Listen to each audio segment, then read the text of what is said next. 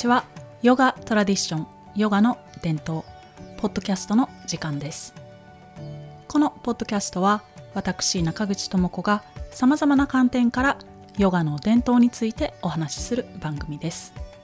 リラックスしてお楽しみください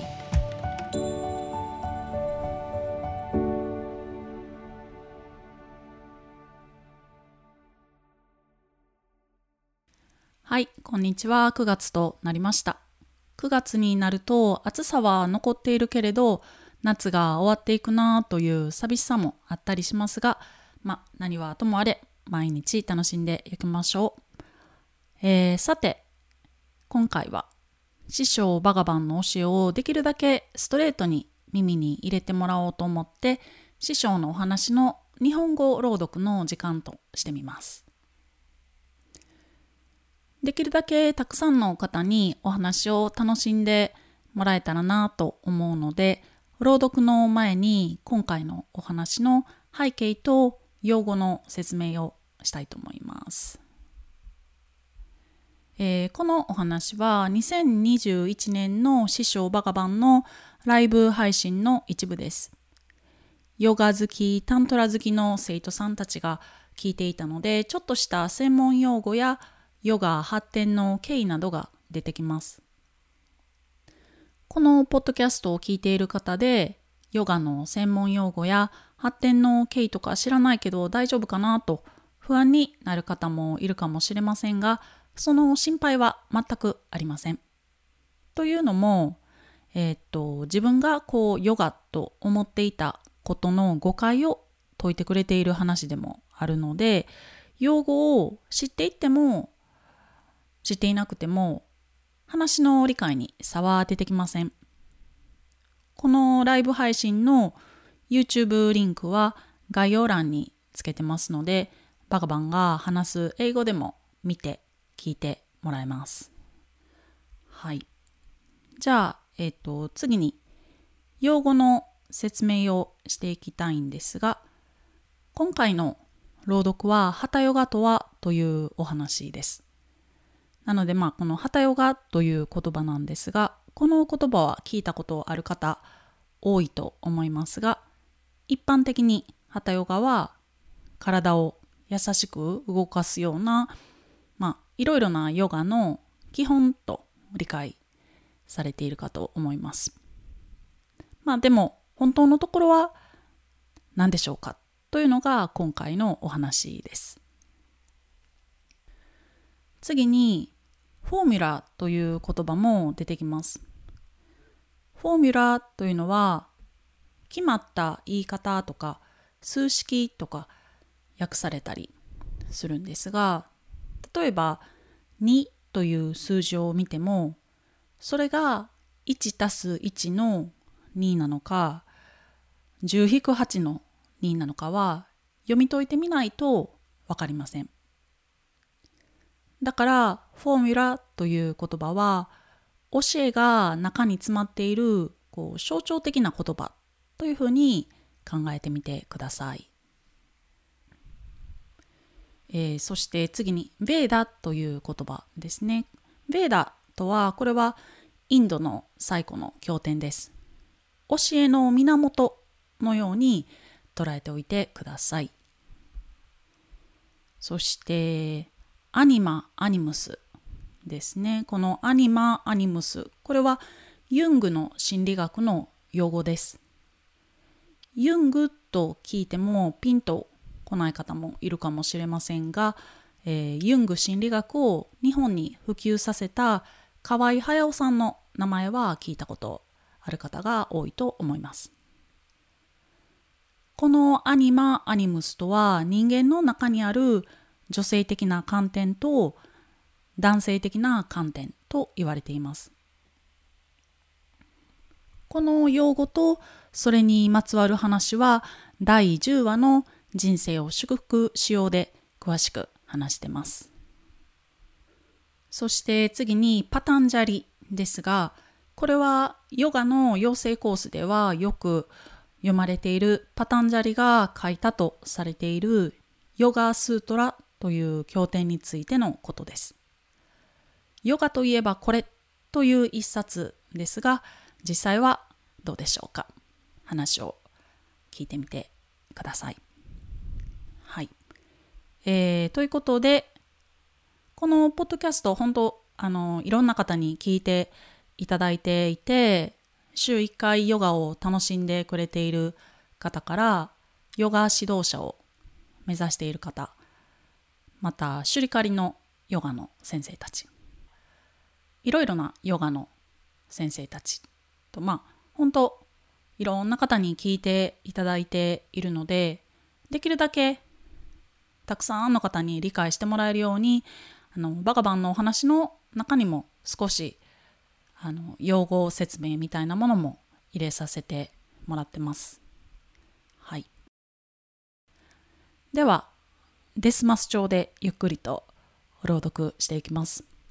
ハタヨガとは始めていきます。ハタヨガとは、ハとタの2つのマントラです。例えば、オウムもマントラですし、たくさんのマントラがあります。女も芝ややオンマニパドメフンなどたくさんのマントラがあります。マントラとはいろいろなフォーミュラーです。フォーミュラーはより深いメタサイエンスを説明しています。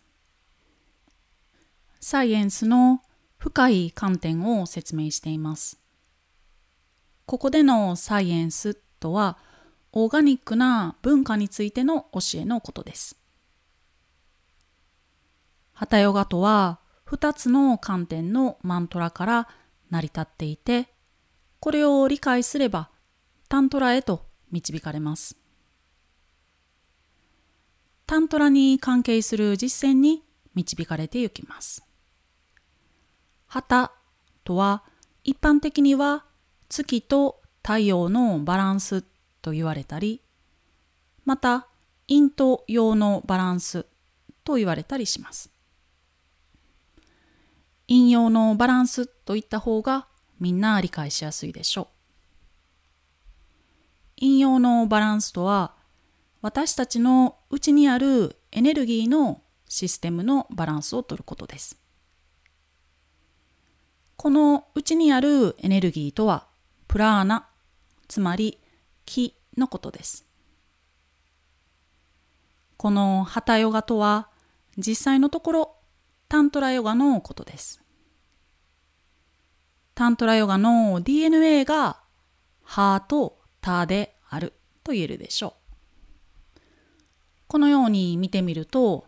ハタヨガの歴史において何が起こったかというと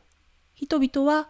ハタヨガ・プラディピカなどの経典を理解することができませんでした。このような経典はフォーミュラーを用いて書かれているので理解するのはとても難しいものです。学者たちはいまだにこの考えを理解するのに苦労しています。だからヨガは19世紀になって生まれた昨日生まれたなど言われたりしていますがこれは本当ではありません学者たちは「は」「た」を理解することができずその意味を理解することができていませんハタヨガの意味を理解することができればこれはベーダにつながっていることを理解できるはずですハタヨガは歴史上とても古いものです。このように見てみるとヨガの文化そのものを理解することは難しかったと言えます。インドのこと。そしてヨガやタントラなどのインドの文化は少なくとも17世紀から研究され始めていました。イタリアやポルトガルなどからキリスト教の宣教師たちがインドにやってきてインドの文化を研究し始めました。たくさんの人がインドにやってきました。その後学者たちによる研究もスタートしましたドイツの哲学者であるショーペンハウアーをはじめ、ドイツの詩人ニーチェまでもがヨガやタントラなどインドの文化を研究していました。彼らはインドの文化に関する本をたくさん読んでいました。ヨガやタントラの本は1800年代にまずはラテン語に訳されフランス語やドイツ語に訳されていきました。その頃にはインドの文化は世界的に知られた文化になっていました。これが世界中でヨガの文化へと発展していきました。そしてヒッピーがインドにやってきました。ヒッピーたちはヨガを学んで、ヨガを観察して、なぜインドの人々がお互いを親しみ合って生活しているのかに疑問を抱きました。インドはイスラム教徒、キリスト教徒、仏教徒やヒンズー教徒などがミックスされた国であるのに、彼らは生活を共にすることができていました。ヒッピーは生きる上でのモデルとなるものを求めていたため、インドにやってきて、インドの文化を学んでいました。だから彼らはいろいろな練習を取り入れました。会った人をみんなから。例えばインドの南の町、ゴアのビーチで出会った人や、インドの北の町、ビハールで出会った人など、ヒッピーたちは会った人を誰からでも練習を取り入れて、これをヨガと理解しました。ヒッピーはこれらをハタヨガと思ってアメリカに持ち帰りました。このようなヨガがハタヨガという名前で世間で行われているものです。でもこれはヨガの一つの観点に過ぎず、私たちが話しているようなオーガニックな考え方や、プラーナという気の流れに関する考え方など、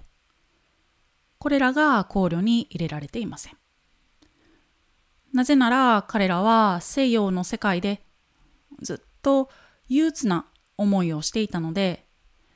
生活の中で自分を自由に表現することに興味があったからです。実際にヒッピーは次のように話しています。西洋人たちは戦争に行かなければならず、またその他の様々な辛い経験により抑圧されてきたので、このような抑圧された経験から抜け出して人間として自由に表現していきたい。ヒッピーはこう願っていました。これがこの時代の文化でした。だからヒッピーたちはインドにやってきて、その時にやったヨガがどんなものであっても、ハタヨガと受け止めました。でも、ヨガのシステム、つまりヨガを体系だって学び始めると、ハタヨガは全体的な伝統であるとわかります。複雑なシステムであり、ある意味ギュッと詰まったコンパクトなシステムであるとわかります。ハタヨガというこの全体的な伝統がタントラヨガです。私たちのタントラヨガのやり方はヒッピーのやり方とは非常に異なっています。ヒッピーはとにかく表現したい。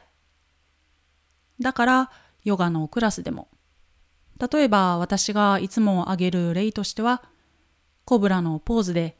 ヒッピーは蛇のように床で体をニョロニョロと動かしています。それを見ているグルは、一体彼らに何が起こったのかと疑問に思っていました。実際のところ、ヨガのスクールでは、ブジャンガーサナ、つまりコブラのポーズについてのきちんとした定義づけがあります。